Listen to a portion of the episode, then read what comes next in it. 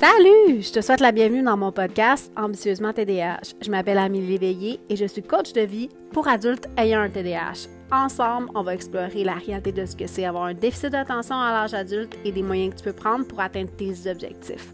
Bonne écoute! Salut! Bienvenue dans l'épisode 2 de ma série sur pourquoi tu n'atteins pas tes objectifs. Et la semaine passée, si tu l'as pas écouté, je t'invite vraiment à aller l'écouter. On parle, je parlais en fait du fait qu'on a tendance à poursuivre les objectifs des autres, que ce soit un de tes collègues, un ami ou même probablement un influenceur ou un spécialiste sur Internet.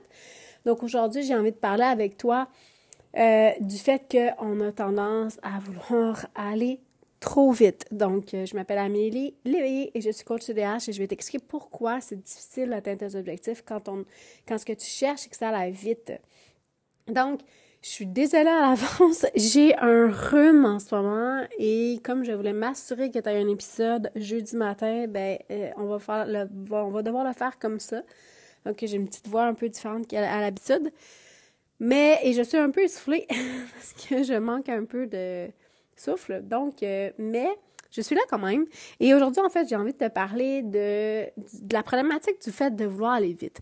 Ce qui est dur avec un TDAH, c'est que comme on est un peu dans l'instant présent, puis que demain n'existe pas vraiment pour nous, c'est pas vraiment clair. On a des problématiques au niveau de la perception du temps.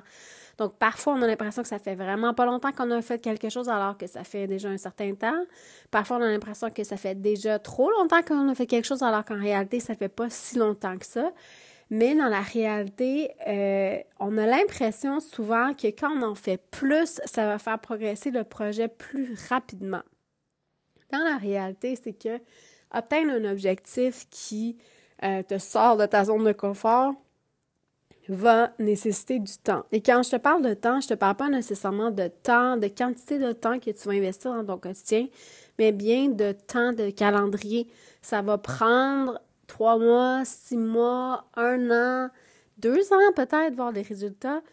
Alors que souvent, ce qu'on te promet en ce moment, ce que je vois beaucoup sur les réseaux, euh, c'est le fait que tu peux accélérer le processus, euh, en faisant soit des hacks ou en faisant des trucs qui vont faire en sorte que le processus naturel va, prendre, va être plus rapide.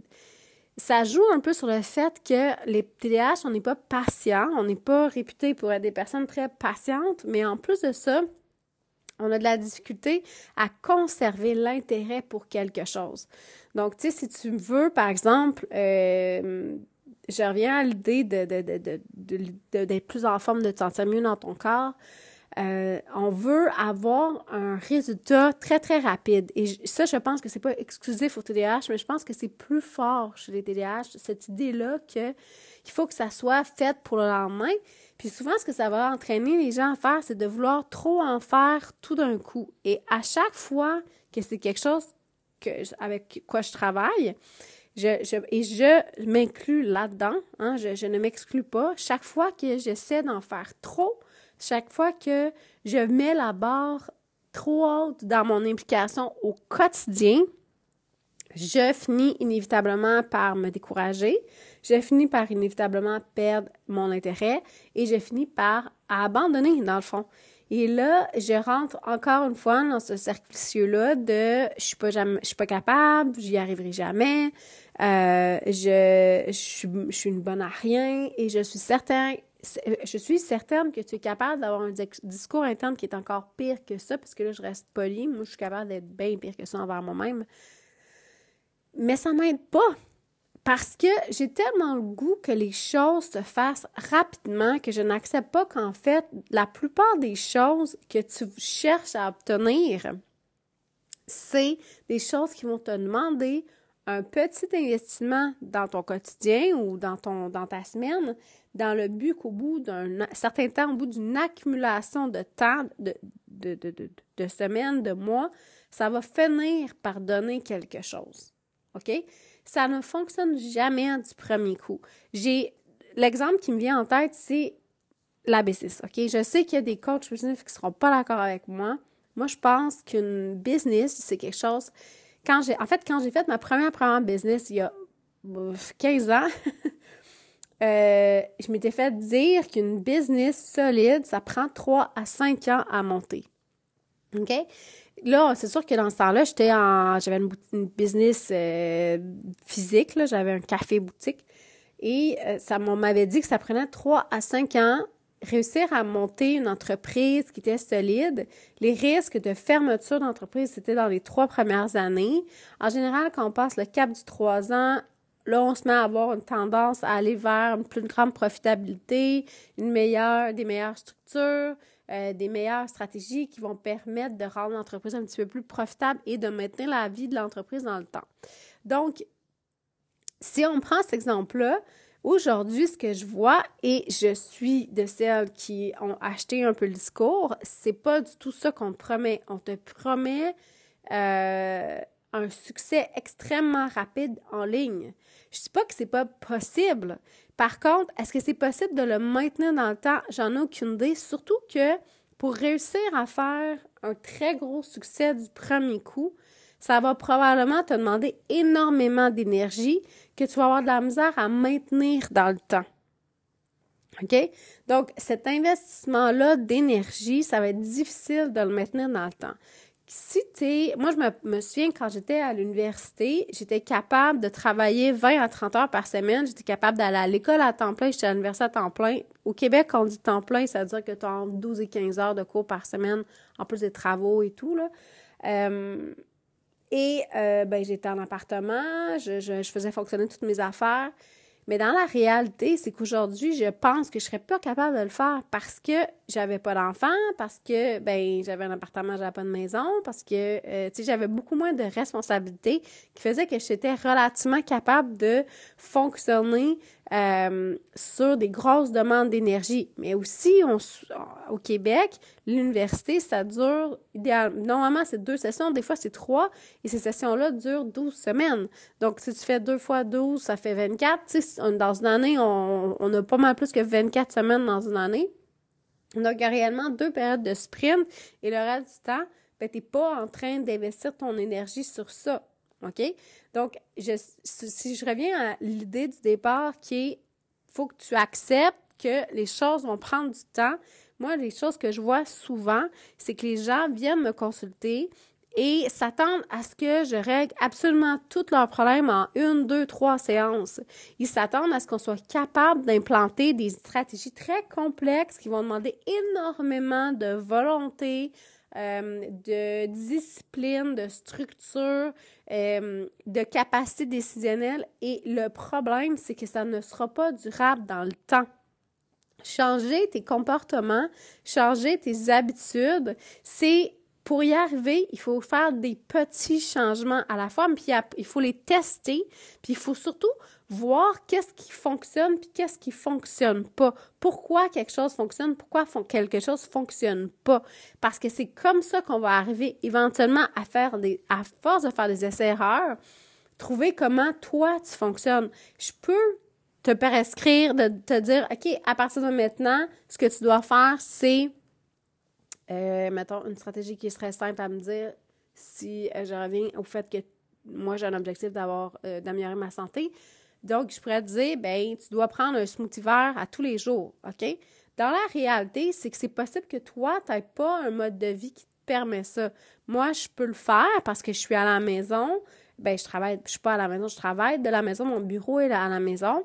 Et je m'assure d'avoir les légumes que j'ai besoin, les fruits, le, le, je mets juste une pomme quand j'ai les fruits, là, euh, dans mon frigo et je le fais le matin parce qu'il a une chose que j'ai remarqué, si je bois ça en après-midi vers 4-5 heures, euh, je me réveille 4-5 fois dans la nuit pour aller aux toilettes. C'est trop de liquide. Je m'excuse pour des détails aussi intimes. Mais bon, comme tu vois, il a fallu que je fasse des tests parce qu'il a fallu que je me pose la question, OK, pour boire ça, parce a des légumes comme ça, moi, dans mon smoothie, je mets épinards, euh, euh, céleri, pomme, jus de citron. Euh, et de l'eau, bien sûr, parce que sinon, ça, ça se liquifie pas, là, on s'entend et un peu de glace. Pour boire tout ça, c'est énormément de liquide. Ça revient à peu près à un litre de liquide avec les fibres, parce que moi, je laisse les fibres dans mon, dans mon smoothie. Euh, je peux pas boire ça en après-midi. Je, je, suis pas capable. Je l'ai testé. Quand j'ai vraiment pas la capacité de le faire le matin, je, je, fais, je, fais une exception parce que c'est vraiment important pour moi. Mais j'ai ça parce que je paye pour la nuit, OK? Donc, ça a été des tests, des essais-erreurs de voir, OK, à quel moment c'est le meilleur moment pour boire ça. Mais si je pense à mon conjoint, par exemple, qui ne travaille pas de la maison, lui, il travaille euh, à l'extérieur de la maison, c'est très compliqué pour lui de transporter son smoothie parce que... Euh, ben, il se déplace beaucoup pendant sa journée. Il n'y a pas vraiment nécessairement d'endroit où déposer cette chose-là, euh, ben, ce, liquide-là. Euh, ses activités changent d'une semaine à l'autre. C'est jamais stable. Donc, c'est peut-être probablement pas une stratégie qui est adaptée à son besoin à lui. Puis de toute façon, à la base, il aime pas vraiment ça. Fait que c'est pas quelque chose qu'il aurait envie de faire. OK? Donc, c'est pour ça que je te dis que même si, mettons, lui et moi, on a le même objectif qui est d'améliorer notre santé, probablement que la stratégie à appliquer n'est pas la même. OK? Donc, ce que ça fait, c'est que je peux pas juste lui dire, mon chéri, à partir de maintenant, c'est ce que tu vas faire.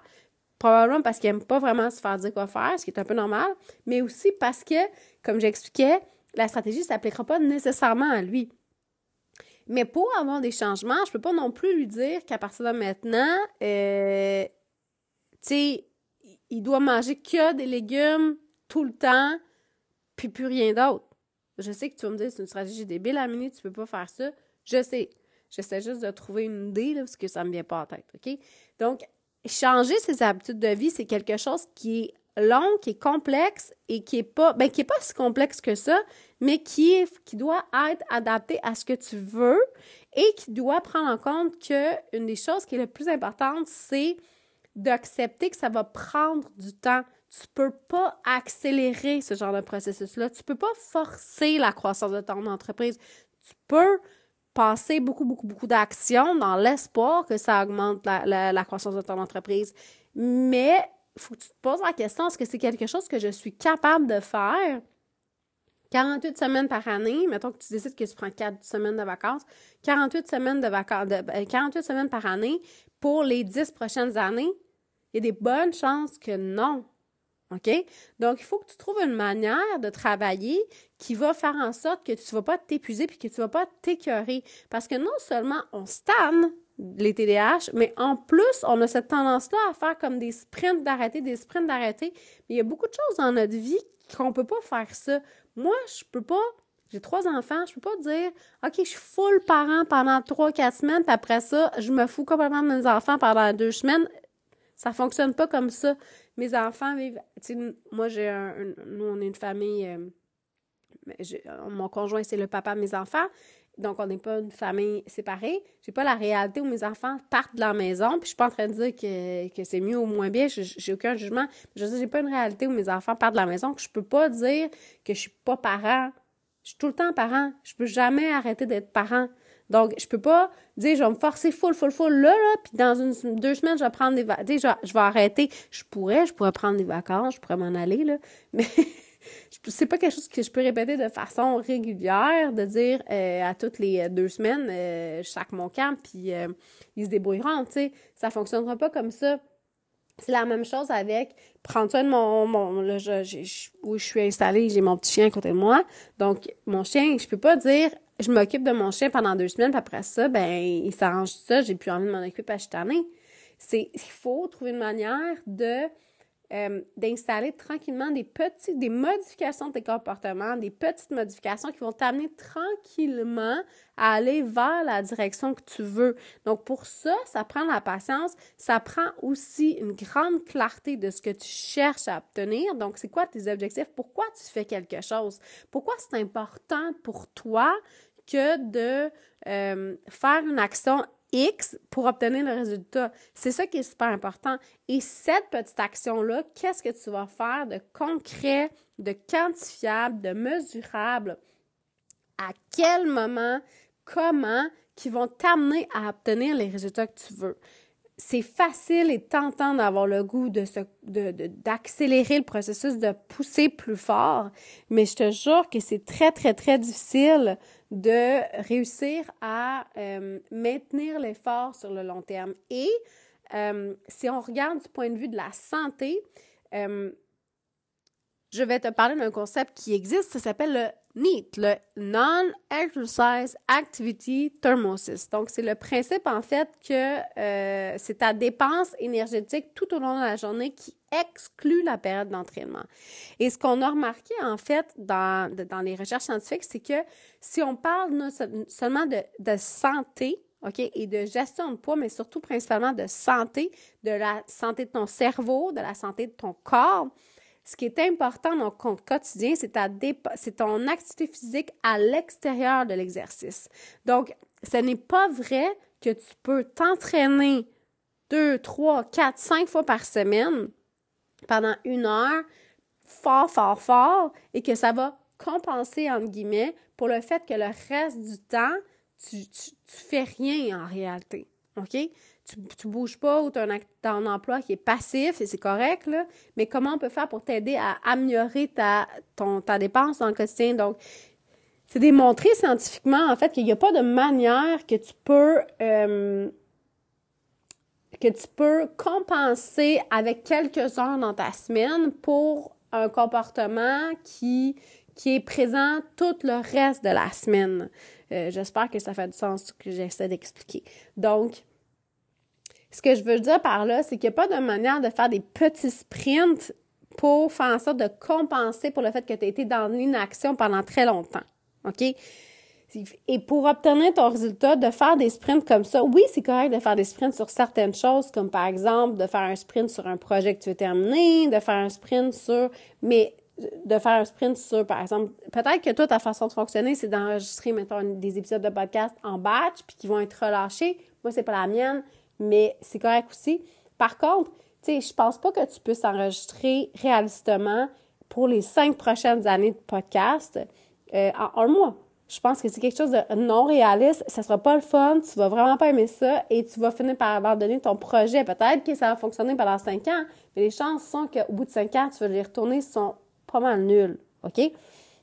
Donc là, où je veux en c'est que les, les objectifs qui sont des gros objectifs de ta vie qui devraient être, tu sais, dans l'analogie des, des pierres dans le bac, là, euh, que tu veux commencer par mettre tes grosses pierres, après ça les moyennes pierres, puis les petites pierres. Les grosses pierres, c'est des objectifs en général qui sont des objectifs qui sont sur le long terme.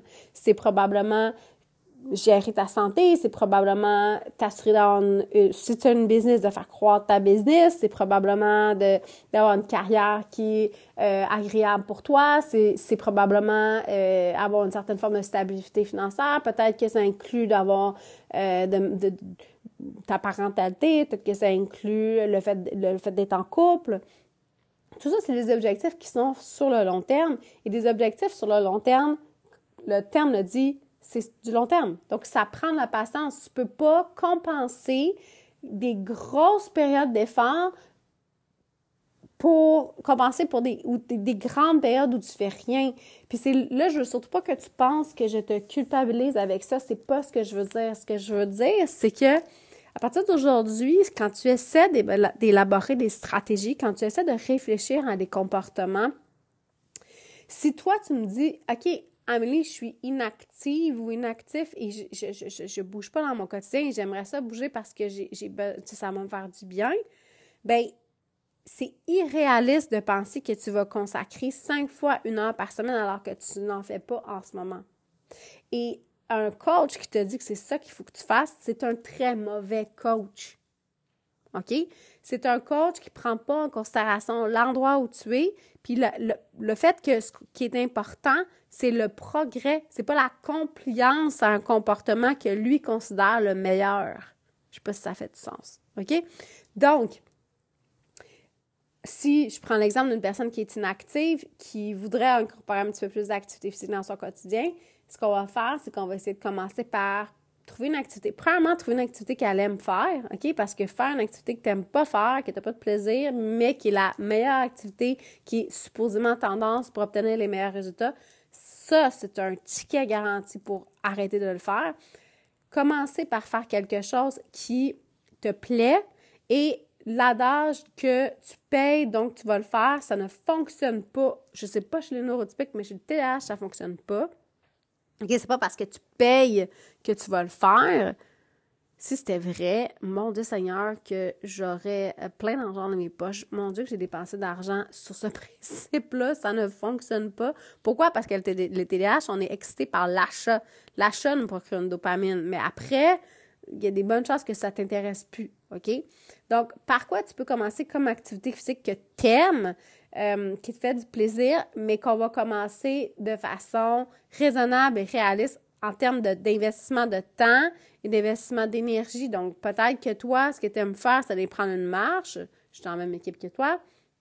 Bien, à ce moment-là, on va commencer par aller faire 10, 15 minutes de marche. Puis après, je vais élaborer des stratégies avec toi pour faire en sorte que, tu sais, au, bout d'une semaine ou deux, tu vas te tanner. Donc, de quoi tu as besoin pour maintenir ces activités-là dans le temps? Tu vas peut-être avoir besoin de trouver un partenaire de marche. Tu vas peut-être vouloir te trouver des, des podcasts à écouter. Tu vas peut-être vouloir je dis pas de t'acheter un chien, mais moi, ça a été une des raisons pourquoi j'ai un chien, parce que ça me, ça lui, il veut, tu sais, lui, il a besoin d'aller marcher, donc il y a comme, j'ai comme une raison d'aller marcher. OK?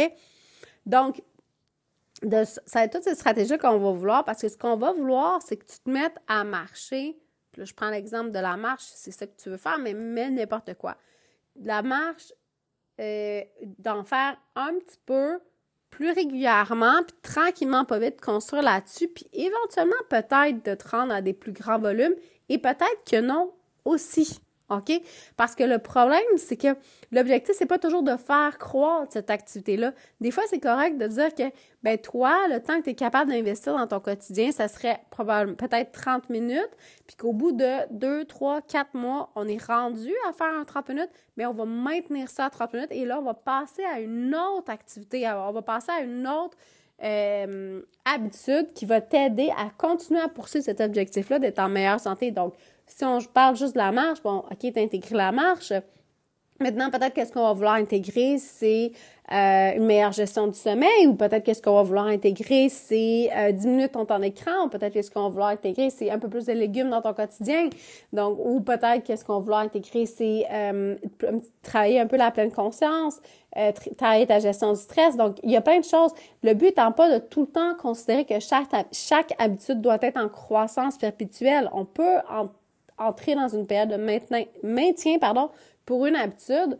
Euh, moi, si je reviens à mon exemple de smoothie vert, non, je n'ai pas l'objectif d'en boire deux par jour. Je pense que un, c'est assez. Donc, je bois un smoothie vert par jour. Je veux pas en boire deux, là. J'ai pas cet objectif-là. Ce que je fais, c'est que je le maintiens. Maintenant, j'essaie de travailler d'autres habitudes de vie qui me permettent d'aller dans la direction que je veux. Euh, si t'es curieux, curieuse, dans la saga de mon divan, j'ai fini par trouver des divans. Euh, et j'ai fait le choix d'avoir ma maison dans la façon qu'elle est faite. J'ai un salon au rez-de-chaussée, puis j'ai un salon, ben, j'ai une salle familiale en bas, et la télé est rendue en bas. Donc, il n'y a plus de télé au niveau du rez-de-chaussée. La logique étant que j'avais remarqué que c'est très difficile que quand je m'assois dans, quand je m'assoyais dans le divan, c'était difficile de ne pas allumer la télé. J'avais vraiment un gros affaire à faire pour ne pas allumer la télé et j'étais tout le temps frustrée de ne pas l'allumer, même si mon objectif c'était de diminuer mon temps d'écran. Et depuis qu'on a descendu la télé, qu'on a vraiment aménagé un salon qui est plus, euh, plus relax, plus agréable, premièrement, c'est plus facile de recevoir de la visite, mais deuxièmement, en fait, surtout, ce que ça fait, c'est que ça cultive une habitude que moi, j'aime bien. Moi, je suis quelqu'un qui aime beaucoup lire. Je lis toujours, j'ai toujours au moins deux à trois livres en même temps. Donc, j'ai souvent un roman puis un livre plus de connaissances.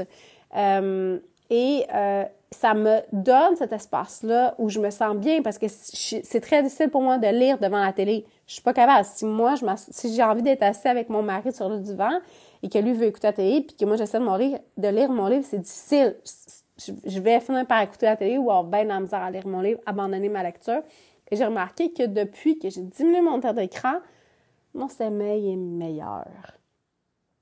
Ça veut pas dire d'arrêter d'écouter, ça veut pas dire que j'y vais jamais, ça veut pas dire que je le fais pas, ça veut juste dire que j'augmente les chances de mon, de mon côté de diminuer un peu mon temps d'écran, surtout en soirée, pour améliorer mon sommeil.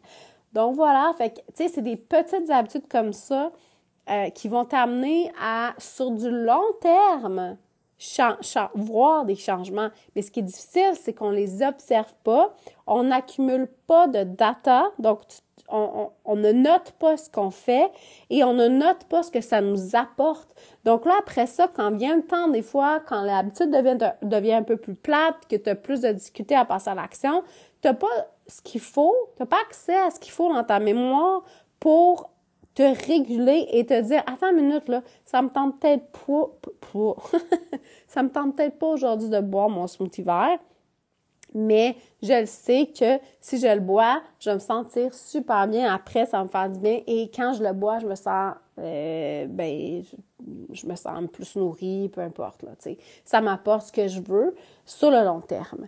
Donc ça c'est de la régulation, mais pour avoir ça, il faut que tu accumules des données, il faut que tu vois l'effet sur le long terme de cette habitude-là. Puis pour voir l'effet sur le long terme, il faut que cette habitude-là soit la plus petite possible, la plus facile possible à faire et là où il y a le moins de friction possible. Donc, on va vouloir diminuer intentionnellement la friction pour faire en sorte que l'habitude que tu cherches à développer soit plus facile à mettre en place. Comme mon exemple de télé, que ma télévision est en bas, comme ça, ben, j'ai un peu moins envie d'aller m'asseoir devant la télé.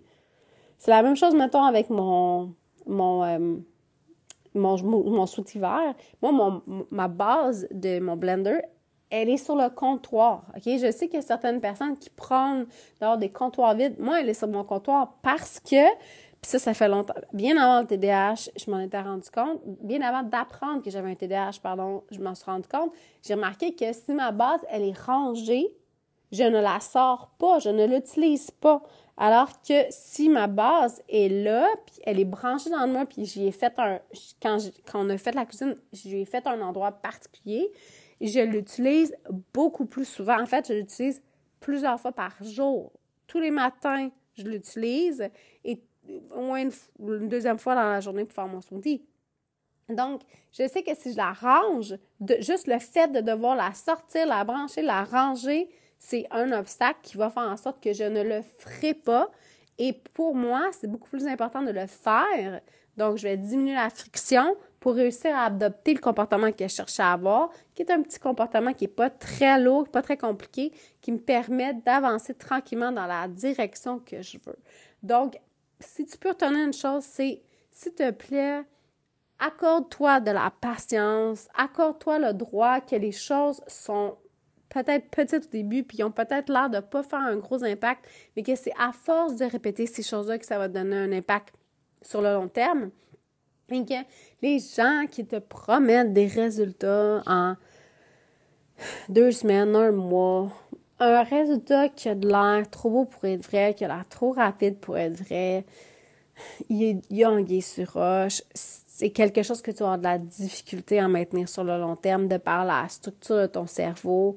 Euh, en fait, je n'ai aucune idée chez un neurotypique comment ça se passe, mais ce que je vois, ça reste quand même qu'il y a un bon taux d'abandon dans beaucoup de choses.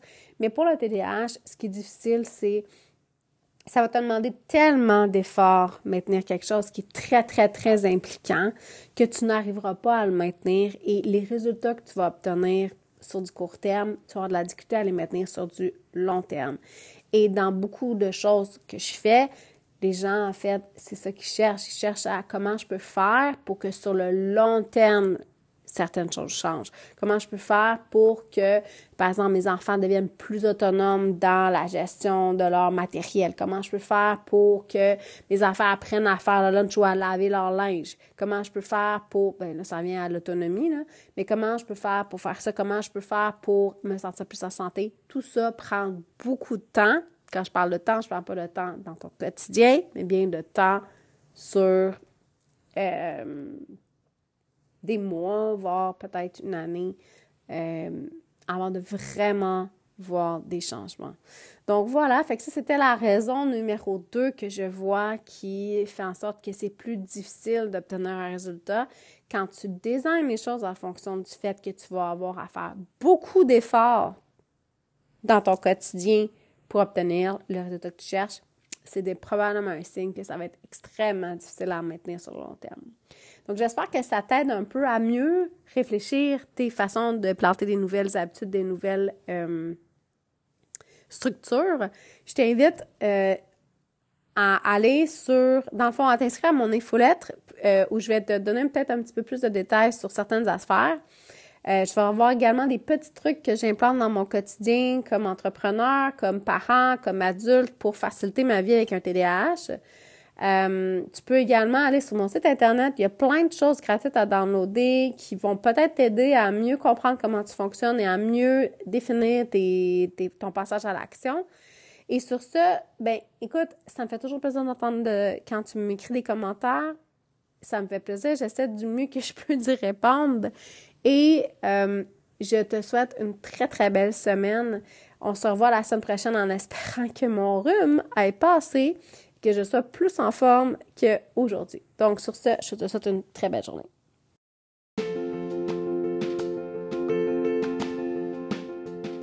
C'est tout pour cette semaine. J'espère que tu as apprécié l'épisode. Si tu l'as aimé, partage-le. Laisse-moi un commentaire. Je les lis tous. Mets-moi un beau 5 étoiles et abonne-toi à mon podcast. Ça m'aide énormément à faire connaître le podcast auprès de d'autres gens qui vivent comme toi avec un TDAH. Tu peux également me trouver sur YouTube à Ambitieusement TDAH ou sur mon site web à amélieléveillé.com. N'oublie pas de t'inscrire à mon infolette où je partage plein de détails croustillants sur ma vie et ma gestion de mon TDAH. Bonne semaine!